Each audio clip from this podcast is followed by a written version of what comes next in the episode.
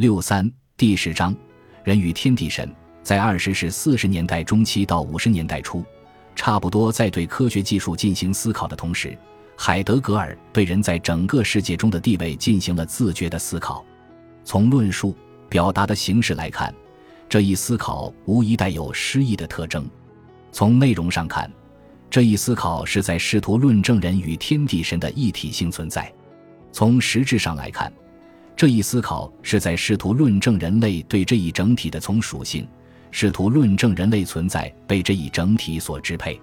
如果说海德格尔对科学技术的思考重在从人类与自然的现代关系状况说明人类存在的被支配性的话，那么他对天地人神似一体的思考，则从人与天地神的原始的不可分割的关系来说明人类存在的被支配性。第一节，人类的现实状况。当代人类的生存状况究竟如何？不同的人会有不同的，甚至截然相反的回答。海德格尔所做的回答的独特性在于，他在人类对世界进行大规模征服的得意凯旋中看到了人类生存的危机，并由此提出了人类应该怎样才能克服危机的途径。一物如何为物？海德格尔指出，当代人类生存的危机并不在于那些非常突出的事实。如住房的短缺拥挤、工作的忙碌困扰、名利追逐的躁动不安、娱乐消遣的狂荡痴迷等，而在于人类生存的更加根本的现实。他认为，当代人类生存状况的最重要的现实是对物的征服，是企图把整个世界从属于人类自身。他从对这一最重要的现实的分析入手，提出物在根本上并不能够被人类所征服。在物中包含着人类所不能够征服的东西。当代人类对物的征服的重要表现之一是使时空距离急剧缩短，使一切事物都变得一样的近。从信息传播的角度说，人们通过无线电能够立即得到在过去需数月、数年才能得到的消息；人们通过电视可以马上看到在世界任何角落正在发生的重要事情。甚至在一分钟内可以把植物在一年四季内的生长过程纵览无余。从时间的角度说，人类不仅几乎改造了地球的任何角落，把自己所需要的事物强行拉到了人们的眼前，而且正在向太空进军，试图缩短与其他星球的距离。从交往生活的角度说，地球正被人类变得越来越小，正在成为一个地球村。人们的物质生产所需要的原材料。日常生活所需要的物品，很快能够在世界范围的交流中获得。飞机一日之间便可到达过去需数周数月才能到达的地方，火车、小汽车也能很快到达所要去的目的地。总之，人们在极短的时间内能够征服最遥远的距离，已经把整个地球上的事物的距离大大拉近。海德格尔指出，然而这种不可一世的取消距离，并没有获得真正的近。因为真正的近并不是距离的缩短，即使仅仅从信息传播的角度说，在距离本来并不很远的地方发生的事情，由于屏幕上的形象聚焦，由于无线电音响的传播，即可距离我们非常遥远。反过来，在距离上无比遥远的东西，又可距离我们很近。因此，距离的短并不是近，距离的长也不是远。如果在长距离已被缩短为最短的间隔后，近仍然不出现，那么近是什么？人类取消了长距离，把一切变得一样远近，这是怎么回事？一切都在清一色的无距离中被混沌的搅在一起，这是怎么发生的？难道这不比一切都各自分离更不正常吗？原子弹的爆炸是人类对物、对距离的征服的最有力的见证。人类强行组合原子的能量，把人们通常所看不见的微观世界的存在以强求的方式呈现在人们面前。海德格尔说：“人们认识到了原子弹的爆炸对人类可能带来的巨大危险，但却没有认识到原子弹的爆炸是早已发生、已经发生的事情的最后发射物。在原子弹的爆炸中的确包含了令人不安的东西。”但这个令人不安的东西并不存在于原子弹的极其巨大的破坏力之中，而是存在于下列事实之中：虽然人们征服了距离，万物的近却仍然渺无踪影。这表明，我们无法直接与近相遇，无法直接知道近究竟是什么，近的性质究竟是什么。但这并不是说我们没有任何其他途径达到近。我们可以通过间接的途径达到近，通过近的东西物来获得对尽的认识。海德格尔由此首先进入了对物的分析。物是什么？海德格尔说，正如人们对尽没有加以思考一样，人们对物也没有作为物来加以思考。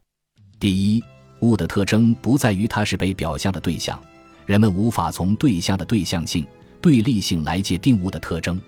以湖为例，湖是一物，是可以容纳其他物的物。作为容器，壶是某种自身持力之物。这一特征表明壶是自身独立的东西，因而它不同于一个对象。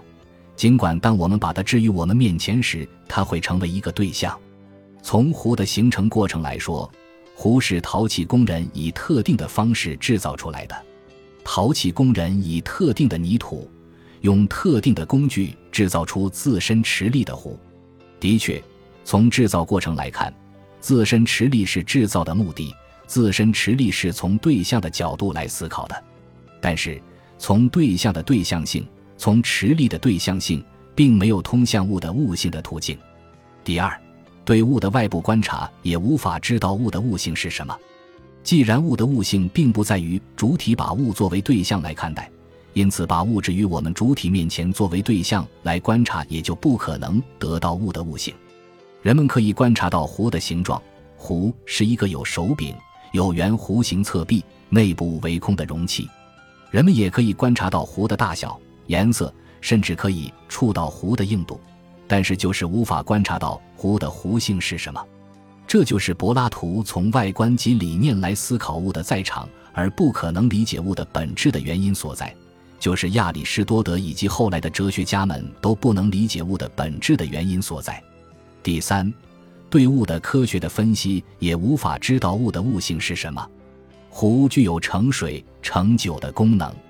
科学的考察会告诉我们，壶之所以具有盛水、盛酒的功能，是由于壶内是充满空气的空间。当把水或酒注入壶时，水或酒就代替了原先壶中的空气，给壶注满酒，只是用注满代替原来的充满。科学的这种解释具有强制性。即他强迫我们只记住壶内的空间，忘掉盛满酒的壶。海德格尔认为，科学的这种解释的强制性，来源于整个科学知识本身的强制性。科学已经强制它的课题领域仅仅服从人类的需要。科学早在原子弹爆炸之前就把作为物的物消灭了。原子弹的爆炸只是对早已完成的对物的消灭的断定中最大的断定。这一断定就是，作为物的物只是无，由此物的本质从未引起人们的注意，物的物性被遮蔽、被遗忘了。科学对物的这种消灭是可怕的，因为它引起了两重错觉：一是，在揭示事物的真实性方面，科学被认为是优于其他一切经验的；二是，不管科学怎样考察、征服物，物仍然照样显现为物。这样的双重错觉进一步导致了下列结果：物从来没有对人的思维显现为物。在海德格尔看来，这些观察方式之所以不能够达到物的物性，是因为这些方式由于其自身的缺陷而不能够思考物如何存在。就壶这一物来说，壶具有容纳功能，的确是因为它内部具有空间。但壶的壶性，它作为一个物的物性，却并不在于此。而在于它的如何存在，即它容纳何物，如何容纳物。壶的空间是如何容纳物的？它以两重方式来容纳物：接受和保存。它接受被倾注进来的东西并保存之，但同时，壶的双重容纳、接受和保存又离不开把接受和保存之物清出。只是由于壶能清出，壶才能容纳，在清除中，容纳才成为容纳。而从壶里清除出来，这是馈赠。壶的起容纳作用的空间的本质聚集在馈赠之中，这种把双重容纳入于清出和馈赠的聚集，就是赠品。而壶之壶性就存在于这种清出之赠品中。无论这壶清出的馈赠是水、是酒还是其他饮料，它们都包含着更加广阔、更加深层的东西。在赠品之水中有泉，在泉中有岩石，在岩石中有大地的沉睡，而大地又承受着天空的雨露。因此，在泉水中存在着天空和大地的联姻。在酒中也是如此，酒由葡萄果实酿成，果实由大地的滋养与天空的阳光所哺育。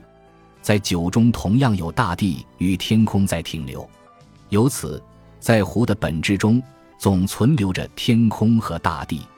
不仅如此，湖的这些赠品是凡人的饮料，他们为凡人解渴提神，为他们恢复生机。